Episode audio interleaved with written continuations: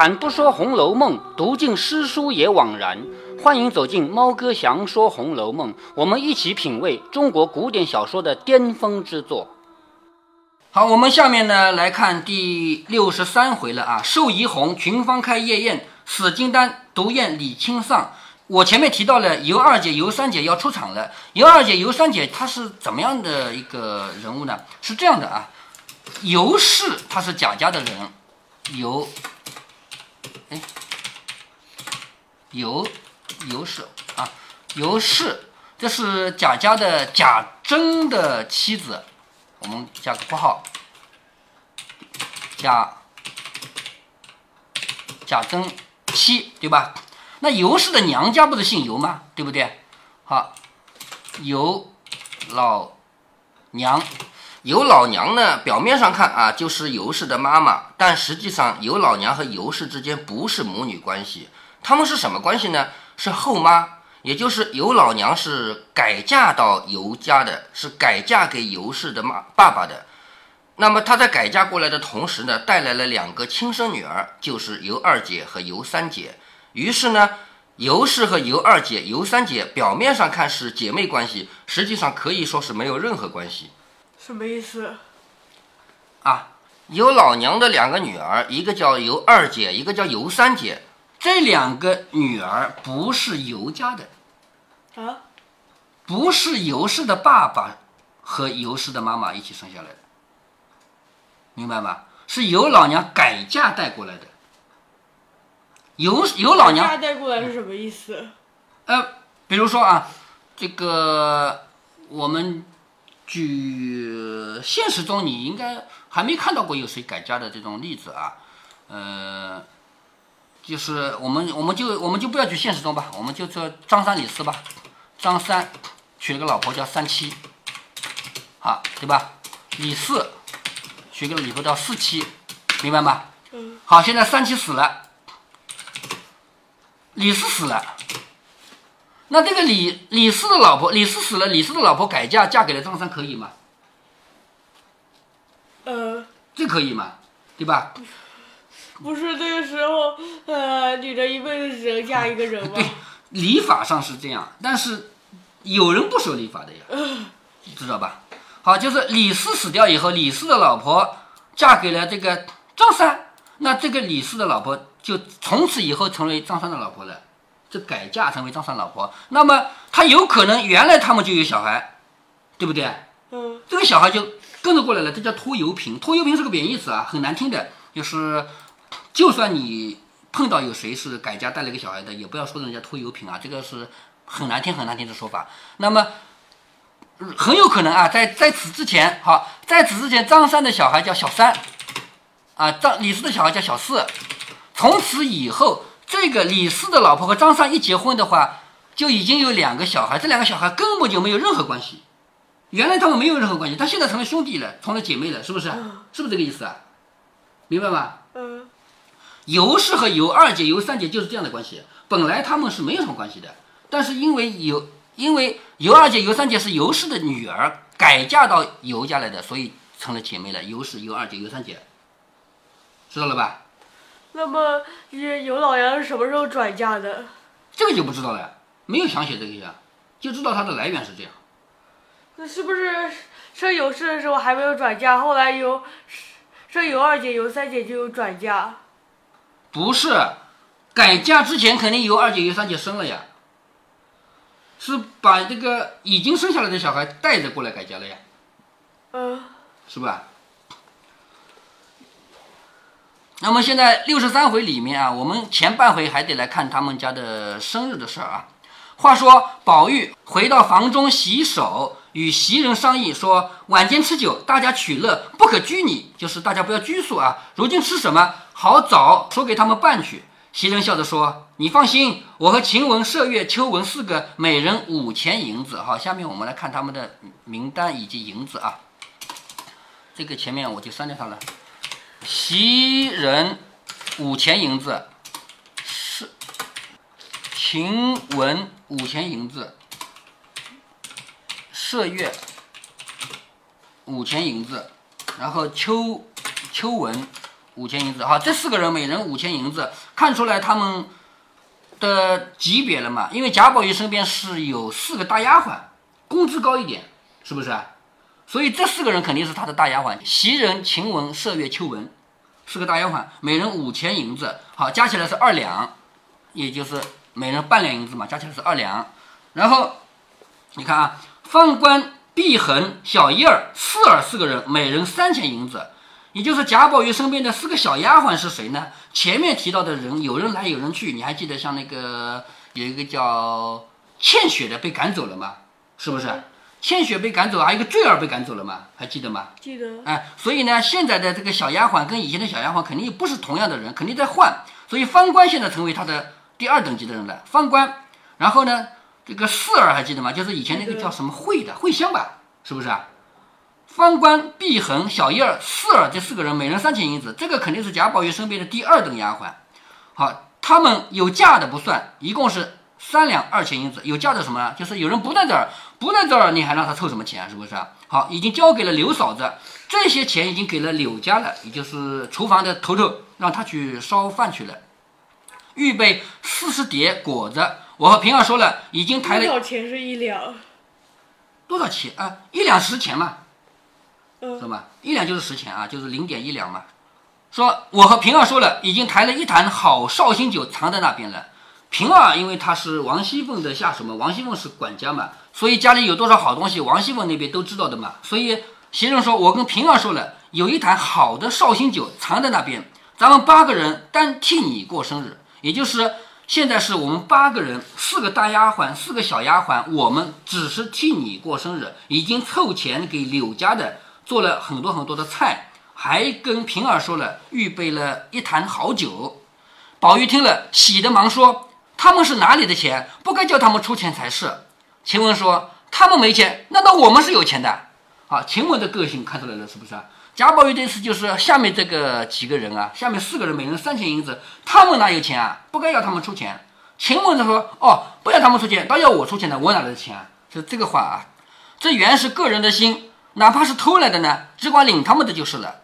宝玉听了，笑着说：“你说的是。”袭人笑着说：“你一天也不挨他们两句硬话催你，你再过不去啊，也就是你不被晴雯给骂两句，你也过不去啊。”晴雯笑着说。你如今也学坏了，专会架墙拨火儿，也就是晴雯在在说袭人，你你挑拨，是不是挑拨啊？我就说了两句话顶撞他们，你也不要把这个话说出来嘛，是不是？你不挑拨我们的关系嘛？说的大家都笑了。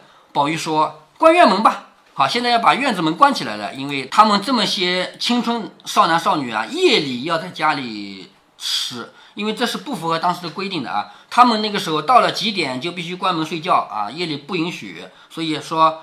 关门，袭人说：“怪不得人说你是无事忙，这会子关了门，人倒疑惑。月心再等一等，要是关门不能关早了，关早了人家不能怀疑吗？是不是？再等等。”宝玉点头说：“我出去走走，四儿舀水去，小燕一个跟我来。”说着走到外边，因见无人，便问五儿之事。好，到了外面没人的地方，他就跟四儿说：“那个刘五儿的事情怎么样了？”小燕说：“我才告诉了刘嫂子，她倒喜欢的很。只是五儿那也受了委屈烦恼，回家又气病了，哪里来得？只等好了吧。就是贾宝玉说明天就让五儿来吧。结果五儿生病了，就是因为那天被关了一夜嘛，又气又冷嘛。宝玉听了不免后悔长叹，因又问这事袭人知道不知道？也就是叫五儿来的事情，袭人知道不知道？小叶说我没告诉，不知道方官可说了没有？”宝玉说：“我却没告诉过他，也罢，等我告诉他就是了。”说着又走进来，故意洗手啊。什么叫故意洗手呢？就找点事做做，好像没事一样，就是掩盖两人到外面去说悄悄话这个事儿啊。已是掌灯时分，已经到了点灯的时候了。只听得院门前有一群人进来，大家隔窗敲视，隔着窗户看看，果见林志孝家的人和几个管事的女人走来，前头一个人提着大灯笼。晴雯悄悄地笑着说：“他们查上夜的人来了，看来就是为了安全起见，林志孝家的肯定每天要查查的啊。这一出去，咱们好关门了。”只见怡红院凡上夜的人都迎了出去，林志孝家的看了不少。林志孝家的吩咐说：“别耍钱吃酒，到放头睡到大天亮。我听见了是不依的。”好，你们不要在这吃酒，吃了酒以后，明天睡到个天大亮才起来啊！我知道了，就是不饶你们的。众人都笑着说：“哪里有那样大胆的人啊？”林子小家的又问：“宝二爷睡下了没有？”众人都回答说：“不知道。”袭人忙推宝玉，宝玉塌了鞋迎出来，就是鞋子不把后跟，就这样把后跟踩在下面迎出来，笑着说：“我还没睡呢，妈妈进来歇歇。”又说：“袭人倒茶。”林子小家的忙进来，笑着说：“还没睡啊？如今天长夜短了，该早些睡，明儿起得方早，不然到明日迟了，人家笑话说不是个读书上学的公子了，倒像是些挑脚汉了。就是你要是今天睡晚了，明天起晚了的话，就不像是个公子了。”说着又笑。宝玉忙笑着说：“妈妈说的是，我每日都睡得早。妈妈每日进来，可都是我不知道的。已经睡了，今儿因吃了面而停了食，所以多玩了一会子。”林子小家的又向袭人等说：“该沏个普洱茶吃，也就是该倒点茶来喝喝啊。”袭人、晴雯二人忙笑着说：“沏了一盅子女儿茶，已经吃过两碗了。大娘也尝一碗，都是现成的。”说着，晴雯倒了一碗茶来。林子小家的又笑着说。这些时儿，我听二爷嘴里都换了字眼，赶着这几位大姑娘竟叫起名字来了。虽然在这个屋子里，到底是老太太、太太的人，也该嘴里尊重些才是。若一时半刻偶然叫一声，使得；若只管叫起来，怕以后兄弟侄儿照样，便惹了笑话，说这一家子眼里没长辈啊。这个话什么意思啊？林子孝家的就告诉贾宝玉，你喊袭人、喊晴雯不能乱喊，因为袭人、晴雯都是老太太的丫鬟。他们的地位是很高的，虽然他们也是丫鬟而已啊，但是老太太给的，所以呢，贾宝玉喊袭人不是喊姐姐的吗？明白吗？嗯，要喊姐姐的，你偶尔喊一声没关系，你不能一直喊，万一让人听见了，说我们家没规矩。宝玉笑着说：“妈妈说的是，我原不过是一时半刻的。”袭人、晴雯都笑着说：“可别委屈了她，直到如今，她可是姐姐没离了口，不过玩的时候叫一声半声的名字，若当着人，却和先一样。”就是如果有生人在的话，她都喊姐姐的。林子孝家的笑着说：“这才好呢，这才是读书之礼的。越是自己谦，越尊重啊。怎么叫尊重别人啊？你自己越谦虚，才是越尊重别人。别说的三五代的成人，现从老太太、太太屋里拨过来的，便是老太太、太太屋里的猫儿狗儿，也轻易伤他不得。就算是老太太、太太她屋里的猫儿狗，你也不能碰他们。这才是受过调教的公子行事。”说着，吃了茶，便说：“请安歇吧，我们走了。”宝玉还说：“还歇歇。”那林之孝家的已经带了众人又查别处去了。好，这是一段做戏啊。贾宝玉要等他们查完了以后，好夜里狂欢，但是呢又不能做出来啊，所以呢假装说我要睡觉了啊，你再喝口茶什么的，就是唱了一回戏，安排他走了以后，接下来就要狂欢。这里晴雯等忙命关了门，竟然笑着说。这位奶奶哪里吃了一杯来了？唠三叨四的，又排场了我们一顿去了。就是这个林之孝家的，在哪里喝了酒来了不？在这唠唠叨叨，又说了我们一通。麝月笑着说：“他也不是好意的，少不得也常要提防着点，也提防着怕走了大责儿的意思。也就是他毕竟是有责任的嘛，万一出了事，他得担责任嘛。所以呢，他也得讲讲。说着，一面摆上酒果。袭人说：不用围桌。”咱们把那张花梨圆炕桌子放到炕上坐，又宽绰又便宜。说的大家果然抬来。麝月和四儿两个去搬果子，用两个大茶盘做了四五次才搬运了来。也就是柳家的给他准备了好多好多东西嘛。两个老婆子都在外面的火盆上筛酒，筛酒知道吗？就是倒酒，就是给大家倒酒叫筛酒啊。两个老婆子都在火外面的火盆上倒酒。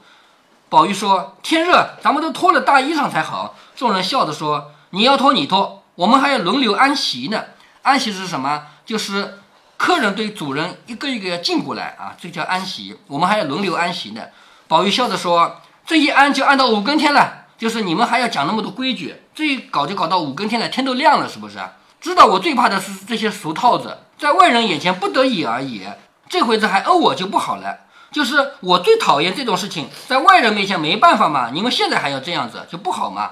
众人听着都说依你。于是先不上座，且忙着卸妆宽衣啊。毕竟是晚上了嘛，卸妆宽衣了，就是不用那么正经的衣服了。一时将正装卸去，头上只随便挽着个转儿，就是头上啊这个头发发型啊，本来你知道要插很多簪子的。插簪子的两大作用，一个作用是什么？防止这个头发掉下来，还有一个作用就是美观，是不是？现在一门一关，晚上了吗？既不要美观，也不怕头发掉下来了。于是呢，这些都拿下来，头上就是个随随便便挽了个髻，身上便是长裙短袄。宝玉只穿着大红棉纱的小袄子，外面是绿绫檀墨恰裤，散着裤脚。什么叫散着裤脚？知道吗？就是不扎起来。哎，对，不扎起来。倚着一个各色的玫瑰芍药花瓣装的玉色夹山新枕头，也就是贾宝玉的这个枕头里面塞的是什么呢？咱们现在的枕头里面塞的是那种有点像棉絮一样的丝丝啊，那个时候塞的是什么？玫瑰芍药花瓣。和方官两个先划拳，好，贾宝玉、方官两个划拳。当时方官满口嚷热，就是夏天嘛，喊着热，只穿一件玉色红袖驼式的三色缎子斗的水田小夹袄，就是只穿了一件，等于是内衣。那个时候没有纯粹的内衣啊，没有这个胸罩那些东西啊，就等于是内衣，夹着一条绿汗巾子，底下是水红纱花夹裤，也散着裤腿。头上眉额编的一圈小辫，眉额这个地方啊，这个地方用这个小小的辫子这样编一圈，挺好看的吧？总归至顶心，就是这个头发全部到头顶上，结一根鹅软粗细的总辫拖在脑后，右耳眼内只塞米粒大小的一个小玉塞子。什么叫右耳眼内呢？就是耳朵眼里，耳朵眼里塞了一个小小的玉，也就是在这个地方居然也有装饰品啊。左耳上戴着一个白果大小的镶红金的大坠子，就左耳朵上戴了一个耳坠子，越显得面如满月油白，眼如秋水还清啊！这是古典里面经常用这种方式来写着，脸比满月还白一点，那不成了僵尸了是不是 啊？但是古文都这样写的啊，眼睛比秋水还清，引得众人都笑着说，他两个倒像是个双生的兄弟，也就是说。方官这个打扮和贾宝玉两个人坐在一起划拳啊，一看就是兄弟两个。那方官明明是个女的嘛，对不对？但是古人男女其实也没有太大的分别。你知道，古人男的也不剃头，女的也是长发，都是那样的发型，是不是啊？所以方官这一回把头发就扎到顶上，扎一个大辫子拖在后面，跟男的也没什么区别。所以旁人都说他两个像是双生兄弟啊，就是像像双胞胎兄弟两个。袭人等一一的斟了酒来说：“且等等再划拳，虽不安席，每人手里吃我们一口罢了。就是虽然不要有规矩的那种安席，但是每人还得喝一口。于是袭人为先，端在唇上吃了一口，鱼依次下去，一一吃过，就是没有喝一整杯啊，就是眯了一点点，一一吃过，大家方团圆坐定。小燕、四儿在炕沿坐不下，便端了两张椅子进炕放下。”那四十个碟子皆一色白粉定窑的。什么叫白粉定窑？是那个瓷器啊，是一种很好的一种又白而且是官窑的。定窑是某一个窑在那个窑里烧出来的嘛，所以那个四十个碟子都是白粉定窑的。不过只有小茶碟大，就是小小的这么一个碟子，里面有点菜啊，里面不过是山南海北中原外国或干。或鲜，就是有的是干果，有的是鲜果；或水或露，有的是水产品，有的是地上的。天下所有的酒砖果菜，宝玉应说：“咱们也该行个令才好。”袭人说：“斯文些才好，别大呼小叫的，惹人听见。就不要像白天那样啊哦哦这样那个那样行令了，那样的太吵了吗？二则我们不认字，也不要那些文的，就是我们这些丫头又不读书的，不要那些文的，像前面说的那个，又是古文啊，又是古诗啊什么的，是吧？”麝月笑着说：“拿骰子，咱们抢红吧。这就是骰子啊，骰子就是骰子啊。来，我们抢红。所谓抢红呢，就是就是扔骰子啊，就是扔到多少点多少点。”宝玉说：“没趣，不好。咱们沾花名儿才好。什么叫沾花名儿呢？就是我们抽签，抽多少多少种花。接下来呢，就有《红楼梦》里的一个很重要的情节，每人都抽到一朵花，比如说芙蓉花，比如说梅花，而且。”《红楼梦》听到现在都已经六十几回了，你应该知道每一个人抽到的那朵花跟他的命运、跟他的性格应该是有关系的吧？嗯，是不是？所以接下来他们玩这个粘花啊，其实就每人去抽签，抽一朵花出来。晴雯笑着说：“正是早已想弄这个玩意儿。”袭人说：“这个玩意儿虽好，人少了没趣儿。”小燕说：“依我说，咱。”们竟悄悄的把宝姑娘、林姑娘请来玩一会子，到二更天再睡不迟。好，接下来呢，薛宝钗和林黛玉要来了，因为这个把他们家这么多女孩子按照花的方式来排出来，怎么能少掉林和薛两个人呢？是不是啊？所以有人提议把他们两个请来。袭人说：“又开门呵护的闹，倘或遇见了巡夜的问呢？就是我们又要去请别人来，如果问到了夜里查的人呢？”宝玉说：“怕什么？咱们三姑娘也吃酒，再请她一声才好。就是干脆连探春也喊来，这样的话，呃，连管家都在了，是不是？还有秦姑娘，就是宝琴。众人都说秦姑娘罢了，她在大奶奶那里叨等的大发了。就是宝琴是睡在哪里的？睡在李纨那里的。你去请宝琴，不是连李纨都惊动了吗？这一会子闹得大发了。宝玉说：怕什么？你们就快请去。小燕、四儿都得不了一声，两个人忙命开了门，分头去请。接下来呢，他们这些女孩子又又都聚来了。这一次晚上开夜宴呢，他们每人都抽了一些花，谁谁谁是什么花，以及他们的命运就要揭开了。在这一集的开头，猫哥费了九牛二虎之力讲了尤氏和尤二姐、尤三姐的关系。到后来，女儿虽然表示她懂了，估计还是不太明白。作为一个初一的学生，似乎有点不应该，但是这不能怪他。因为在他的现实生活中还没有碰到一个改嫁的人，更没有碰到改嫁带拖油瓶的。咱们现代社会，因为人的寿命变长了，在青壮年时代就丧偶的人很少见，所以像我女儿这一代人，她没有碰到谁家改嫁，连听都没听说过，完全是正常现象。传说里的后妈当然听到过啊，她刚牙牙学语的时候，就听我给她讲过白雪公主，说国王娶了一位后妈。在另一个童话故事《水晶鞋》里也有后妈，但是那些故事的重点不在后妈上面，所以那个时候根本没弄明白什么叫后妈。《红楼梦》是古典小说，在三百年前人类的平均寿命还很短，所以大家有没有发现，在《红楼梦》里有好多寡妇？除了李纨和薛姨妈以外，还有金荣的妈妈，金荣还记得不？还有贾云、贾琴、贾君的妈妈都是寡妇，贾强还是个孤儿。我们应该感谢咱们的时代，虽然少一些体会，毕竟多了很多幸福。